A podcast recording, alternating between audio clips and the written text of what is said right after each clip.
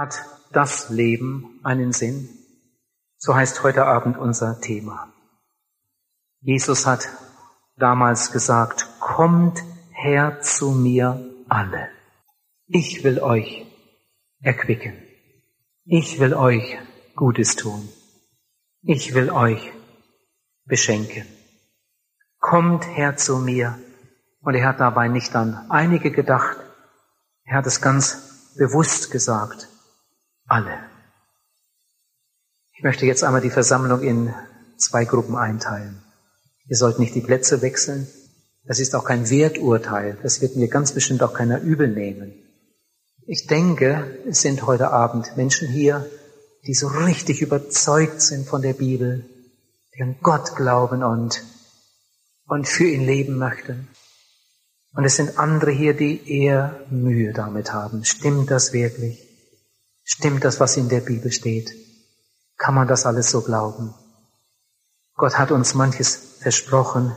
In der Bibel stehen Verheißungen. Kann man das wirklich so ernst nehmen?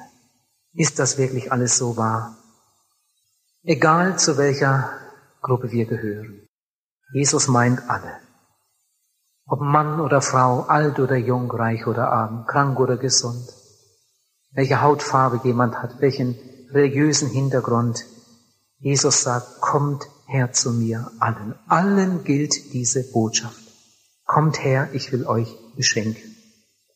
Was mir an dieser Bibelstelle so sehr gefällt, ist, dass da keine Forderung auf uns zukommt, sondern ein Angebot. Ein großartiges Angebot, nicht Religion. Religion besteht aus Forderungen von vorn bis hinten. Evangelium ist Angebot. Ich weiß, das Evangelium hat zwei Seiten. Das Evangelium hat auch eine sehr, sehr ernste Seite. Das weiß ich wohl. Und in diesen Tagen wollen wir auch darüber nachdenken. Aber das Evangelium hat auch eine sehr frohe Seite. Ich habe mich vorhin schon etwas umgesehen und gesehen, dass hier auch eine ganze Reihe junge Leute sind. Und darüber habe ich mich sehr, sehr gefreut. Die Jugend steht ja mehr und mehr im Vordergrund, nicht nur im Sport und im Film, in der Mode, in der Politik, sondern auch immer mehr in der Wirtschaft, und auch in der Gemeinde. Man kann das beobachten. Noch gar nicht lange her, ich kann mich an die Zeit erinnern, wo, wo das öfter gesagt wurde, ach, was ihr da macht, das ist was für alte Leute. Das ist was für die ältere Generation. Und wenn ich so auf Reisen bin und mich umsehe in den Gemeinden, dann sehe ich, dass so viele junge Menschen da sind. Und wenn wir nach dem Vortrag Gelegenheit haben zum, Aus, zum Gespräch, zu Seelsorge, wie wir das nennen. Der überwiegende Teil derer, die in die Seelsorge kommen, sind unter 30 Jahre alt. Seit Jahren beobachte ich das und darüber freue ich mich so. Die Jugend ist die beste Zeit des Lebens. In der Jugend steht die Welt offen. In der Jugend wählt man den Beruf, meist auch den Ehepartner, falls man einmal heiraten möchte. In der Jugend fallen die wichtigsten Entscheidungen. Und manche älteren Leute denken wehmütig zurück. Man müsste noch mal 20 sein, heißt es in einem alten Lied. Andererseits ist gerade in der Jugend viel Not. Wie viele junge Leute laufen mit einer Maske herum und hinter der Maske eine gähnende Leere, eine ungestillte Sehnsucht. Ich hatte vor einiger Zeit ein Mädchen in einem seelsorgerlichen Gespräch. Das Mädchen saß da, weinte. Es war ein langes Gespräch. Zwischendurch flossen immer wieder Tränen und dann ging das Gespräch mühsam weiter. Mit 13 Jahren Kettenraucherin, mit 14 Jahren kam es an Drogen. Die Entwicklung war dann ganz, wurde ganz schlimm. Mit 16 Jahren eine Abtreibung, und bald darauf den ersten Selbstmordversuch. Und als das Mädchen da vor mir saß und aus dem Leben erzählte, da habe ich, wer weiß wie oft so bei mir gedacht, oh, wie anders wäre diese Geschichte verlaufen. wenn das Mädchen zum Beispiel in unserer Familie aufgewachsen wäre oder in irgendeiner anderen entschieden christlichen Familie. Wenn dieses Mädchen schon als Teenager die Liebe Gottes kennengelernt hätte, von Jesus gehört hätte, wie anders wäre dieses Leben verlaufen. Ich hatte einmal eine Vortragsreihe in Bern, in der Schweiz, an einem Abend, als ich mit den Gesprächen fertig war. Es war schon etwas später geworden. Ich habe gedacht, unten wäre gar keiner mehr. Ich kam die paar Stufen runter und dann sah ich in der Halle ein, eine ganze Schar von jungen Leuten. Oh, und die waren da am Diskutieren. Es ging laut zu. Und als sie mich dann kommen sahen mit meiner Aktentasche, da sagte einer der jungen Männer, oh, jetzt kommt der Pastor. Jetzt wird's spannend. Und dann wollten sie mich mit hineinnehmen in ihre Diskussion und es war schon zu spät. Ich habe dann gesagt, Leute, es ist fast Mitternacht. Ich glaube, das ist gut, wir machen jetzt Schluss. Ich lade euch ein, kommt morgen wieder. Morgen machen wir hier Fortsetzung, aber ich möchte jetzt nicht weiter diskutieren hier. Ich gehe jetzt zum Auto. Falls jemand in die Richtung muss, ich habe noch fünf Plätze im Auto. Und dann sagt ausgerechnet der Wortführer dieser Gruppe, der mich da vorher eingeladen hatte zur Diskussion, der sagt, ja, ich wohne da in dieser Richtung. Kann ich mitfahren? Ja, gut. Dann gingen wir zum Auto und dann fuhren wir los. Und als ich dann gerade losgefahren war, da habe ich dann angefangen zu erzählen. Gesagt, ich kann ihn ein Stück weit verstehen. Es gab eine Zeit in meinem Leben, da habe ich ähnlich gedacht.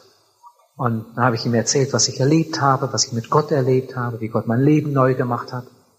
Dann habe ich etwas aus unserer Ehe erzählt, von unseren Kindern erzählt. Und der junge Mann saß und hörte ganz interessiert zu. Mit einmal sagte, da muss ich raus. Da bei der Straßenbahnhaltestelle. Dann hielt ich an und er hatte die Tür schon geöffnet. Und dann dreht er sich so zur Seite. Wenn man die Tür aufmacht beim Auto, dann geht ja das Licht an. Und dann sah ich den jungen Mann, ganz verweinte Augen. Dann hat er mir nur noch gesagt, wissen Sie, Herr Pals, im tiefsten Grunde beneide ich Sie. Ich wünschte, ich könnte so glauben wie Sie. Dann habe ich noch schnell mein Handschuhfach aufgemacht, ein Buch rausgezogen, habe ich immer ein paar drin. Jesus, unser Schicksal, habe ich immer ein paar im Auto. Für einen Tankwart und so weiter habe ich ihm noch schnell ein Buch in die Hand gedrückt, gesagt, lesen Sie das, bitte, bitte, lesen Sie das, tun Sie, was drin steht. Dankeschön, vielen Dank. Und dann verschwand er und ich fuhr weiter. Die Geschichte werde ich nie vergessen. Im tiefsten Grunde beneide ich Sie. Ich wünschte, ich könnte so glauben wie Sie. Ich habe vorhin gesagt, hinter manch einer Maske ist eine gähnende Leere eine ungestillte Sehnsucht. Und manchmal habe ich schon gedacht, je, je lauter die Musik, je schreiender die Farben, umso leerer sind manchmal die Herzen. Und Jesus sieht nicht nur die Maske, sondern Jesus sieht, was hinter der Maske ist. Jesus sieht nicht nur das Gesicht, Jesus sieht das Herz. Und er sagt, kommt doch zu mir. Kommt alle zu mir. Ich will euch beschenken. Die Jugend ist die schwierigste Periode im Leben eines Menschen. Junge Menschen suchen Antworten auf die Fragen und Probleme des Lebens. Ich habe vor einiger Zeit ein Buch gelesen, das war wirklich spannend. Da macht jemand eine Untersuchung und die Ergebnisse werden dann da äh, veröffentlicht. Und an einer Stelle wird da gesagt in dem Buch, dass der Mensch etwas braucht, wovon er felsenfest überzeugt ist, dass der Mensch etwas braucht, das für ihn ganz wichtig ist. Und wenn er das nicht findet, wird er in seinem Leben keine Erfüllung finden. Der Mensch braucht etwas, dem er sich hundertprozentig hingeben kann. Wenn er das nicht findet, wird er in seinem Leben keine wirkliche Erfüllung finden. Das war kein christliches Buch, aber als ich das las und dann zu dieser Stelle kam, da habe ich gedacht, oh, warum könnte das nicht der Glaube sein? Warum könnte das nicht Jesus Christus sein mit seinem wunderbaren Angebot? Augustinus, der Kirchenvater Augustinus, hat einmal gesagt, zu dir hin sind wir geschaffen. Eigentlich sind wir für Gott gemacht. Zu dir hin sind wir geschaffen und unser Herz bleibt unruhig, bis dass es ruht, o oh Gott, in dir. Jesus sagt, ich mache alles neu. Jesus macht uns das beste Angebot. Erfülltes Leben auf allen Gebieten. Kommt zu mir, ich will euch beschenken. Ich weiß nicht, ob es den Leuten von euch, die öfter mal in der Bibel lesen oder sogar regelmäßig, es gibt ja eine ganze Reihe Leute, die das jeden Tag tun, einen Abschnitt in der Bibel lesen. Ich weiß nicht, ob es euch einmal aufgefallen ist, dass die Bibel eigentlich ein Buch junger Leute ist. Achte mal darauf. In der Bibel werden viel, viel mehr junge Leute erwähnt als ältere oder alte. Die Bibel ist ein Buch junger Leute. Das Alte Testament, das Neue Testament. Als Jesus sein Lebenswerk hier auf der Erde vollendete, war er etwas über 30 Jahre alt. Eigentlich ein, ein junger Mann. Seine Jünger waren Jünger. Seine Jünger waren vielleicht 20, vielleicht Mitte 20. Junge Männer, die das Leben noch vor sich hatten. Und so finden wir viele, viele Geschichten in der Bibel. Ich bin mit 20 Jahren Christ geworden. Ich war nicht immer Christ. Wenn ich so zurückdenke, ich habe schon manches Mal gedacht, oh, wäre ich doch früher zu dieser Entscheidung gekommen. Ich wünschte, ich hätte Jesus viel, viel früher gefunden. Lieber Zuhörer, ich kenne ja die allermeisten jetzt nicht.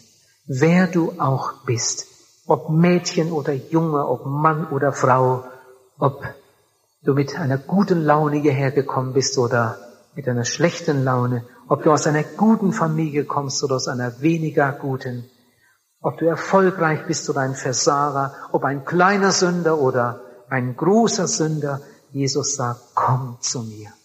Jesus sagt, kommt alle zu mir. Jesus macht uns das beste Angebot, erfülltes Leben auf allen Gebieten. Ich habe vorhin diese kleine Verteilschrift erwähnt, mit 20 fing mein Leben an. Lies es doch selbst erst einmal durch, dieses Blättchen, bevor du es dann morgen vielleicht weitergibst. Da schreibe ich etwas über diese große Erfahrung, die ich damals mit 20 Jahren machen durfte. Vor einiger Zeit hat irgendwo in einer Gemeinde ein junger Mann Jesus kennengelernt, in sein Leben aufgenommen, sein Leben wurde total neu. Nach einigen Wochen öffnete auch seine junge Frau das Herz für Jesus. Und seitdem gehen die beiden ganz bewusst entschieden den Glaubensweg. Mit der ganzen Familie sind sie in der Gemeinde.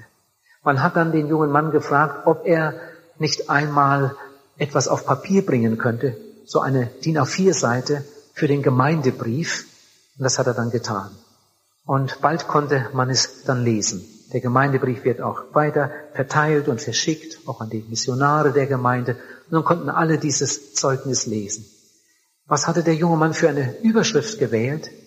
Als ich das las und ich kannte die Familie, da habe ich mich sehr gefreut und auch darüber gestaunt. Wie dieser junge Mann, der erst einige Monate gläubig war, zu einer solchen Überschrift kam. Die Überschrift hieß, mein Leben, ein Dank für Golgatha. Manche wissen jetzt gar nicht, was damit gemeint ist. Mein Leben, ein Dank für Golgatha. Das versteht nur jemand, der einmal im Lichte Gottes seinen sündigen, verlorenen Zustand erkannt hat und dann mit seiner Sünde und Schuld zu Jesus gekommen ist und in Jesus Christus neues Leben gefunden hat. Das dauert manchmal ziemlich lange. Es gibt Leute, die haben schon christliche Bücher gelesen. Es gibt Leute, die haben christliche Kassetten gehört. Ich habe einmal eine Frau kennengelernt, das war auch in der Schweiz, die hatte schon zwei Israel-Reisen mitgemacht und war in Israel da von einer Stadt zur anderen mitgereist und hatte das alles da gesehen, See Genezareth und Kapernaum und Nazareth und schließlich Jerusalem und, und dann standen sie vor dem Hügel Golgatha, wo einmal das Kreuz Jesu stand vor 2000 Jahren. Und die Frau ist auch nach der zweiten Israelreise zurückgekommen, aber Jesus kannte sie nicht. Das dauert manchmal lange, bis ein Mensch wirklich einmal im Licht Gottes seinen sündigen, verlorenen Zustand erkennt und dann begreift, was da eigentlich passiert ist. Der Vater im Himmel, der Gott des Himmels, hat in seiner großen Liebe seine Schöpfung nicht nicht fahren lassen, nicht aufgegeben nach dem Sündenfall. Der Sündenfall war gerade geschehen. Da hat Gott gesagt, und ich werde etwas unternehmen. Ich werde etwas tun. Ich werde einen Retter senden. Und er wird der Schlange den Kopf zertreten. Und der Tag kam, da sandte der Vater im Himmel, der lebendige Gott, sein Liebstes, seinen eigenen Sohn. Das ist unbegreiflich. Als Prediger beschäftigt man sich viel damit. Was habe ich da schon drüber nachgedacht? Und ich muss euch sagen, ich kann das nicht begreifen. Ich kann das nicht begreifen. Gott ist allmächtig. Gott kann alles. Mit einer Handbewegung hätte er diese gottlose Gesellschaft beseitigen können und hätte eine neue Schöpfung gemacht. Aber nach dem Sündenfall hat Gott gesagt, ich werde etwas tun, um euch zu retten. Und dann hat er seinen Sohn in diese Welt gesandt. Und Jesus Christus, der Sohn Gottes, ist über diese Erde gegangen, hat nie eine Sünde getan, hat viel über die Liebe Gottes geredet. Und dann hat Jesus etwas getan. Es ist einfach unbegreiflich. Liebe kann man nicht begreifen. Es ist ein Wunder. Jesus hat die Sünde der ganzen Welt auf sich genommen und ist mit unserer Sünde beladen ans Kreuz gegangen. Das stand damals auf Golgatha. Und da gab der Unschuldige, der nie eine Sünde getan hat, sein Blut und Leben stellvertretend für uns, als Lösegeld für uns. Pastor Kemner hat einmal gesagt, du kennst Jesus nur, wenn du in Buße und Bekehrung in ihm die Befreiung gefunden hast. Und jetzt möchte ich einmal ganz persönlich werden. Ich zeige jetzt nicht mit dem Finger auf dich, aber ich meine wirklich jeden, jeden von euch. Und möchte einmal fragen, lieber Zuhörer, hast du das schon erlebt? In Buße und Bekehrung neues Leben gefunden? Hast du das erlebt?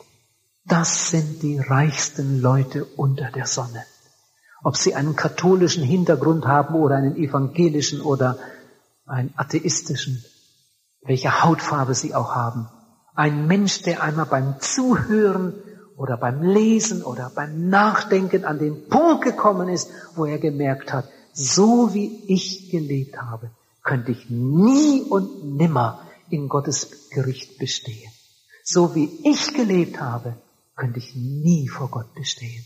Aber Gott hat mich lieb und in seiner Liebe hat er seinen Sohn gesandt, geopfert, um mich zu retten. Ich brauche nur zu ihm gehen, dem Herrn Jesus meine Sünden bringen, ihn um Vergebung bitten, ihn aufnehmen in mein Leben und Gott vergibt mir um Jesu willen.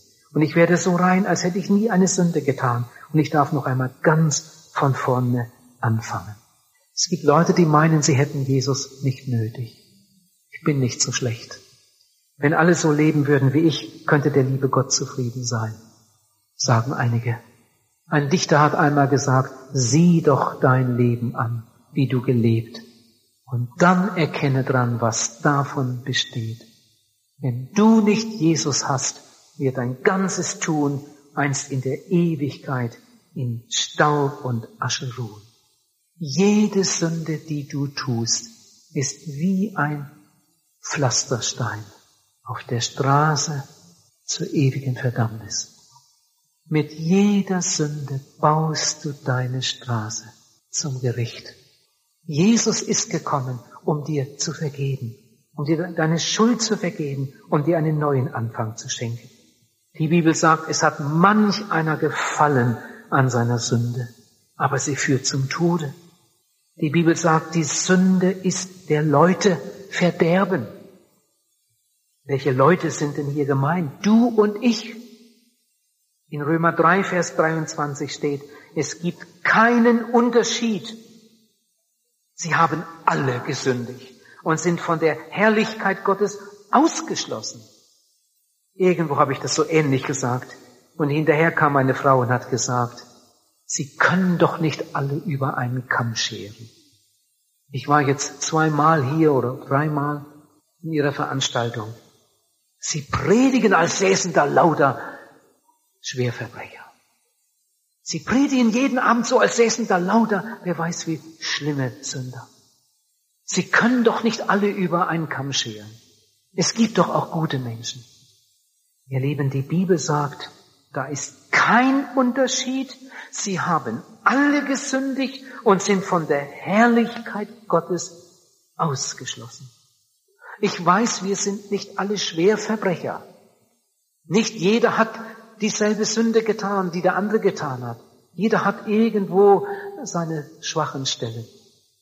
Aber in den Augen Gottes ist klar, Gott weiß es, sie haben alle gesündigt und sind von der Herrlichkeit Gottes ausgeschlossen. Sünde ist wie ein todbringendes Gift. Welche Sünde? Jede Sünde. Weißt du, dass der Sündenfall die größte Katastrophe, die diese Welt je gesehen hat? Es gab ja einmal eine Zeit ohne Sünde. Als Gott den Menschen geschaffen hatte, war der Mensch sehr gut und Gott hatte große Pläne und Gott hatte den Menschen sehr, sehr lieb. Aber dann kam es eben zu dieser Katastrophe. Das wäre ein anderes Thema, ein Thema für sich. Nur so viel. Das war die größte Katastrophe, die diese Welt je gesehen hat. Der Sündenfall, der damals geschah. Es war eine einzige Sünde. Eine einzige Sünde.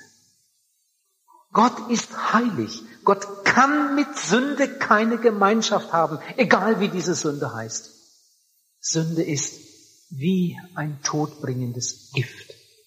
Stell dir einmal vor, wir hätten hier einen Behälter, einen Liter, und in diesem Behälter wäre ganz gefährliches Gift. Es gibt Gifte, die sind so wirksam, da kannst du mit ein paar Tropfen eine ganze Stadt vergiften. Jetzt stell dir einmal vor, wir hätten hier einen Behälter mit ganz gefährlichem Gift. Und jetzt würde jemand zu dir kommen und würde dir von diesem Gift drei Tropfen geben. Was würde passieren? Du würdest sterben. Ganz schnell. Und dann würde er zu einem anderen gehen und dem würde er von demselben Gift einen Esslöffel voll geben. Was würde passieren? Der würde sterben. Fünfmal, oder? Nein, auch einmal. Drei Tropfen genügen. Und dann würde er weitergehen und dem nächsten würde er einen halben Liter von diesem Gift einflößen. Was würde geschehen? Der würde auch sterben. Ob drei Tropfen, einer würde ja genügen. Oder ein Esslöffel oder ein halber Liter. Das Resultat ist jedes Mal dasselbe. Ihr Lieben, diese armen, betrogenen Menschen, die meinen, dass sie bei Gott ganz gut dastehen, weil sie nicht so oft gesündigt haben wie der andere. Oder weil sie nicht so schlimme Sünden haben wie der andere. Eine einzige Sünde würde genügen, um ewig verloren zu sein. Durch eine einzige Sünde kam die Katastrophe, der Sündenfall, die Trennung von Gott. Sünde ist Sünde. Ob eine Sünde oder hundert Sünden oder tausend Sünden. Aber Gott hat in seiner Liebe etwas getan, damit wir da rauskommen können. Er hat Jesus, seinen Sohn, für uns geopfert. Das Erlösungswerk von Golgatha, das, was Jesus auf Golgatha getan hat, für die Welt, das Erlösungswerk von Golgatha ist wie eine Brücke über einen Abgrund. Auf der einen Seite ist der verlorene Mensch und auf der anderen Seite ist der Gott der Liebe und dazwischen ein Abgrund, den niemand von uns überwinden könnte. Aber Gott hat in seiner Liebe eine Brücke gebaut. Golgatha ist diese Brücke. Das Kreuz Jesu, das Erlösungswerk Jesu, das ist diese Brücke. Und jeder, der diese Brücke benutzt, kommt auf die andere Seite. Es gibt keine andere Brücke. Es gibt nur diese eine Möglichkeit. Niemand kommt zum Vater, sagt Jesus, denn durch mich. Aber es gibt eine Brücke. Und jetzt möchte ich wieder einmal eine Frage stellen, lieber Zuhörer. Hast du diese Brücke schon benutzt? Hast du Jesus, das Angebot Jesu für dich im Glauben angenommen? Wie heißt unser Thema? Hat das Leben einen Sinn? Für die, die Jesus angenommen haben, ja. Ich habe über etwas nachgedacht. Was hat Jesus uns denn zu bieten? Was bietet Jesus denn an? Jesus geht immer aufs Ganze. Und jetzt lade ich euch ein, einmal etwas mitzudenken, besonders mitzudenken. Jesus geht immer aufs Ganze. Ein paar Stichworte will ich nehmen. Erstens Vergebung. Wer zu Jesus kommt, bekommt Vergebung. Was vergibt Jesus uns denn? Er vergibt uns alles. Jesus vergibt dir alle deine Sünden. Ihr Lieben, so etwas gibt es nicht, dass ein Mensch zu Jesus kommt und ihn im Glauben als seinen Heiland und der Retter aufnimmt und Jesus vergibt ihm 50 Prozent seiner Sünde. Oder 85 Prozent seiner Sünde. Oder 95 Prozent. So etwas gibt es nicht. Entweder du gehst deine eigenen Wege und du stirbst mit deiner unvergebenen Sünde, oder du kommst zu Jesus Christus und er vergibt dir deine Sünden und du wirst so rein, als hättest du nie eine Sünde getan. Das Blut Jesu Christi des Sohnes Gottes macht rein von aller Sünde. Jesus geht immer aufs Ganze. Ein anderes Stichwort, Erneuerung. Jesus gibt neues Leben. Jesus flickt nicht an uns herum. Jesus hat uns keine Reparatur versprochen. Das wäre ja schon ganz schön. Nein, Jesus gibt neues Leben. An dem Tag, an dem ein Mensch mit seiner Schuld zu Jesus kommt und ihn um Vergebung aller seiner Sünden bittet und ihn aufnimmt in sein Herz und Leben, zieht Gott einen Schlussstrich. Das Alte ist vergangen. Dein altes Leben wird ausgelöscht, so als wäre das nie gewesen. Und Gott sagt, ich will nie mehr daran denken. In dem Augenblick, wo ein Mensch Jesus Christus in sein Leben aufnimmt, wird er wiedergeboren. Er wird ein Kind Gottes. Durch die erste Geburt ist er ein Menschenkind geworden, weil ein Mensch ihn gezeugt und geboren hat. Durch die Wiedergeburt wird man ein Gotteskind, weil man vom Heiligen Geist gezeugt und von Gott geboren wurde. Jesus gibt neues Leben und später in der Auferstehung gibt er uns sogar noch einen neuen Leib. Er sagt, ich mache alles neu. Noch ein Stichwort, Führung. Oh, das, das freut mich so, das gefällt mir so. In der Bibel steht, Gott hat es gesagt, dass er uns führen will. Gott sagt nicht, dass er uns an die Hand nimmt und hinter sich herzieht, sondern Gott sagt, ich will dich mit meinen Augen leiten. Das ist so schön. Jemand hat einmal gesagt, Gott kann sogar um die Ecke gucken. Er will damit sagen, Gott kennt nicht nur das Heute, Gott kennt auch die Zukunft. Gott kennt das nächste Jahr. Und er sagt, er will uns mit seinen Augen leiten. Wenn ein Mensch zu Jesus kommt, dann darf er davon überzeugt sein, so, und jetzt hat Gott einen Plan für mein Leben. Jetzt muss ich gut zuhören und wirklich fragen, Herr, wie, wie denkst du darüber? Soll ich das machen? Soll ich das nicht machen? Und so weiter. Was sind das für reiche Leute, die wissen, Gott führt mich. Gott führt mich. Man kann überall seinen Rat mit hineinnehmen. Bei der Berufswahl. Ganz besonders bei der Partnerwahl. Wenn man weiß, Gott ist mit mir. Gott hat mir diesen Weg gezeigt und den will ich jetzt gehen. Und wenn Gott irgendwo eine rote Lampe anmacht, dann bleiben wir schnell stehen und sagen, stopp, den Weg gehe ich nicht. Gott geht nicht mit. Er will mich mit seinen Augen leiten. Was sind das doch für reiche Leute, die da zu Ja gesagt haben? Es gibt Leute, die haben Jesus eingeladen, aber sie haben Jesus nicht das Steuer übergeben. Jesus ist Beifahrer. Jesus ist Beifahrer in ihrem Leben. Sie, sie wollen Jesus haben, aber nur für den Notfall. Jesus ist Beifahrer, aber sie haben ihm nie das Steuer übergeben. Sie lenken und bestimmen immer noch selbst. Und dann gibt es viele Umwege und, und dann passieren manche Pannen.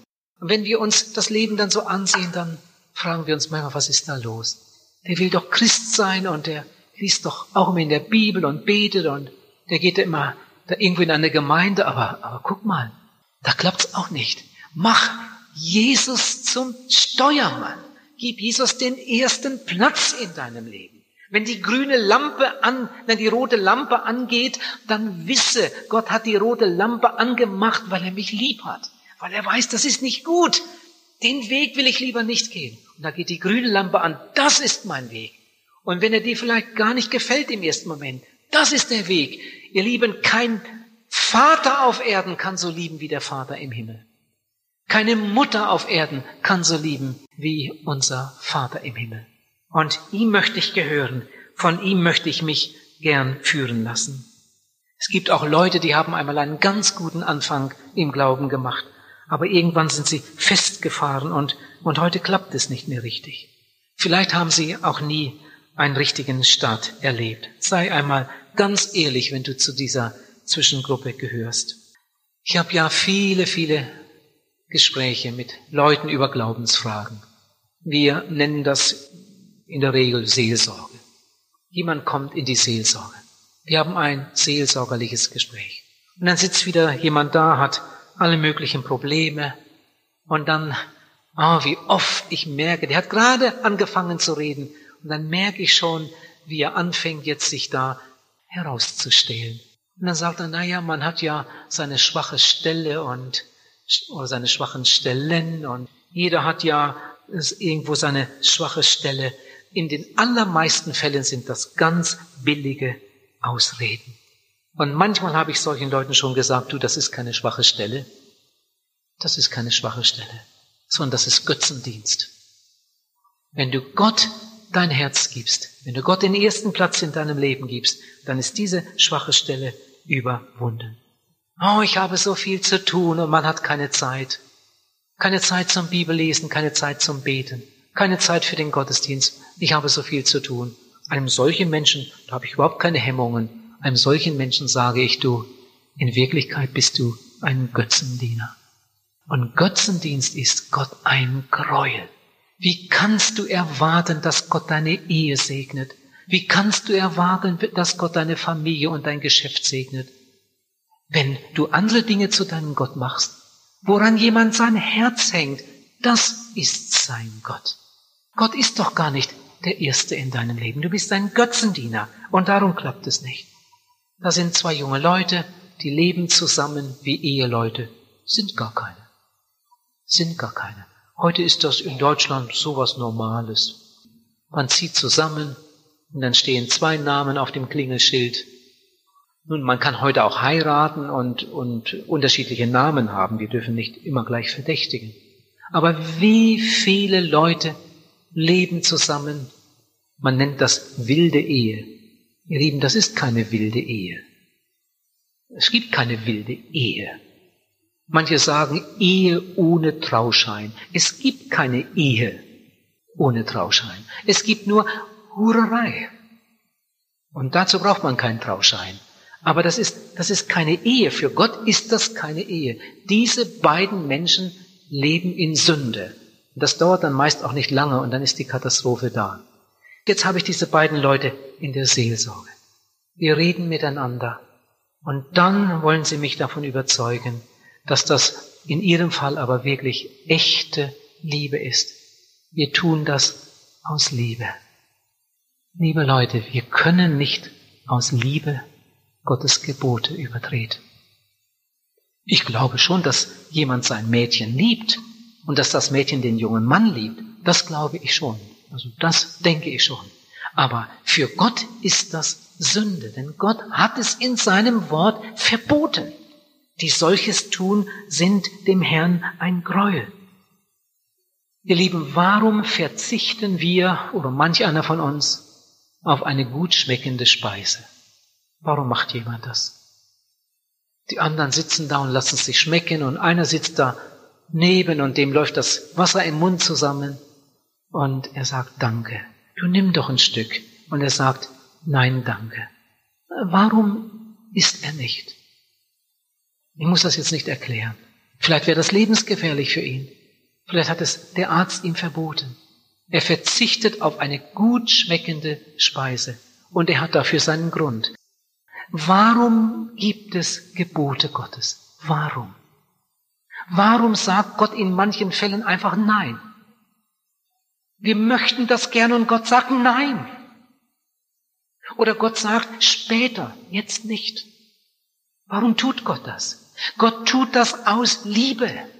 Wenn Gott zu dir sagt, tu das nicht, dann weil er weiß, dass das nicht gut ist für dich. Oder wenn Gott sagt, später, dann weil er weiß, dass das jetzt nicht gut wäre. Später, die Sache an sich ist vielleicht eine gute Sache, aber das passt jetzt nicht hinein in dein Leben, später. Die Gebote Gottes sind ein Ausdruck seiner Liebe. Oh, ich wünschte wenigstens, dieser Satz würde mit allen mitgehen. Die Gebote Gottes sind ein Ausdruck seiner Liebe.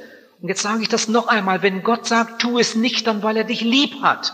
Wenn Gott sagt, tu es noch nicht, dann weil er dich lieb hat. Die Gebote Gottes sind ein Ausdruck seiner Liebe. Der frühere Präsident Eisenhower, der hat einmal gesagt, wenn die Menschen nach der Bergpredigt leben würden, hätten wir das Paradies auf der Erde. Die Menschen nach der Bergpredigt leben würden, hätten wir das Paradies auf der Erde. Stell dir einmal vor, niemand würde stehlen. Ab heute. Wir brauchten keinen Autoschlüssel mehr. Wäre nicht mehr nötig. Wir brauchten nur noch einen Knopf zum Anlassen. Es würde ja niemand stehlen. Stell dir mal vor, ab sofort würde niemand mehr lügen. Es würde niemand mehr die Ehe brechen. Und wir wissen alle, dass das stimmt, was Eisenhower da sagt. Aber warum machen wir es denn nicht? Die Leute reden von Frieden und bauen Kanonen. Sie reden so und machen genau das Gegenteil. Sie reden von Liebe und nutzen den anderen aus und verursachen damit viele Tränen und viel Herzeleid. Warum tun wir das? Warum? Nun, das Leben in der Sünde ist manchmal unheimlich interessant. Das weiß ich auch aus meiner Vergangenheit. Sündigen kann unheimlich interessant sein. Und manche Leute sind beim Sündigen sogar sehr reich geworden. Viele sind beim Sündigen berühmt geworden. Die schlimmsten Sünder, die sind ja ständig auf den Titelseiten. Sündigen kann unheimlich interessant sein. Aber das Sterben in der Sünde, das ist dann nicht mehr interessant. Und Gott möchte uns vorbereiten auf die Ewigkeit. Ich lebe, sagt Jesus, und ihr sollt auch leben. Ich möchte euch jetzt drei gewaltige Beweise seiner Liebe zeigen. Und das solltet ihr nie mehr vergessen. Für mich sind das die drei größten Liebesbeweise Gottes, die es überhaupt gibt. Drei ganz große Liebesbeweise. Erstens, und jetzt werdet ihr alles staunen, wenn ich das erwähne. Erstens, die Gebote Gottes. Für mich ein ganz, ganz großer Liebesbeweis. Zweitens Golgatha, das Erlösungswerk von Golgatha. Drittens der Heilige Geist. Das sind für mich die drei größten Liebesbeweise Gottes. Es gibt noch andere. Zum ersten die Gebote. Gott hat uns die Gebote gegeben und wir alle kennen sie. Gott hat uns die Gebote gegeben, weil er uns bewahren möchte. Er sagt, tu das nicht. Das ist nicht gut. Er hat uns die Gebote gegeben, weil er uns bewahren möchte. Aber ist es niemand hier heute Abend, der die Gebote Gottes alle immer gehalten hat? Da kommen wir zum zweiten Liebesbeweis. Gott hat seinen Sohn gegeben, damit wir unsere Sünden loswerden. Er hat seinen Sohn geopfert, damit wir Vergebung der Sünde bekommen können. Aber Gott weiß auch, dass der, der, Jesus, der zu Jesus kommt und um Vergebung bittet, hinterher sehr gefährdet ist, wieder zurückzufallen in das alte Leben. Das weiß Gott. Die Welt ist so böse. darum hat Gott etwas getan. Er hat seinen Heiligen Geist gegeben. Jeder, der mit seiner Sünde zu Jesus kommt, um Vergebung bittet, und Jesus im Glauben in sein Herz und Leben aufnimmt, empfängt den Heiligen Geist. Und der Heilige Geist gibt ihm die Kraft zu einem neuen Leben. Das ist etwas Wunderbares. Die Gebote Gottes hat er uns gegeben, um uns zu bewahren. Die sind trotzdem gefallen. Er hat Jesus gegeben, um uns unsere Sünden zu vergeben. Und er gibt uns den Heiligen Geist, damit wir Kraft haben, zu einem ganz neuen Leben. Er will dich bewahren, darum die Gebote. Er will dich retten, darum hat er Jesus geopfert. Er will dich befähigen und darum gibt er dir den Heiligen Geist. In einem alten Lied heißt es, die Menschen suchen, was sie nicht finden in Liebe und Ehre und Glück. Sie kommen belastet mit Sünden und unbefriedigt zurück. Wie wahr ist das Lied? Sie suchen an allen möglichen Orten und bleiben leer. Ich kenne einen, der auch auf der Suche ist, und das ist Gott selbst. Und ich weiß auch, was er sucht. Er sucht dich, liebe Frau, lieber Mann, ihr jungen Leute. Gott ist auf der Suche. Er sucht dich und er sucht mich. Lass dich doch von ihm finden. Hat das Leben einen Sinn? Ja, es hat einen Sinn. Jetzt hier und in alle Ewigkeit, wenn Jesus in dein Leben hineinkommt. Es gibt eigentlich nur ein Übel in dieser Welt. Das ist die Sünde. Und alles andere kommt daher. Und es gibt eigentlich nur eine Quelle. Es gibt eigentlich nur eine Rettung. Es gibt eigentlich nur eine Möglichkeit, dass dein Leben wirklich wertvoll wird. Und das ist in dem Angebot Jesu dir geschenkt. Mach doch heute Abend mit. Komm doch. Komm zu Jesus, nicht zu mir. Ich kann keinen Menschen retten. Komm doch zu Jesus. Komm doch so, wie du bist, mit deiner Sünde und Schuld zu Jesus. Wer du auch bist, er liebt dich. Er will dir vergeben. Er will dir alles vergeben. Und dann nimm Jesus auf in dein Herz und Leben. Und du fängst noch einmal ganz von vorn an. Du wirst ein Kind Gottes. Du wirst ein Erbe Gottes. Dein Name wird eingeschrieben ins Lebensbuch. So steht das in der Bibel. Und das glaube ich. Gott segne dich. Er möge dir Mut geben zu dieser Entscheidung. Amen.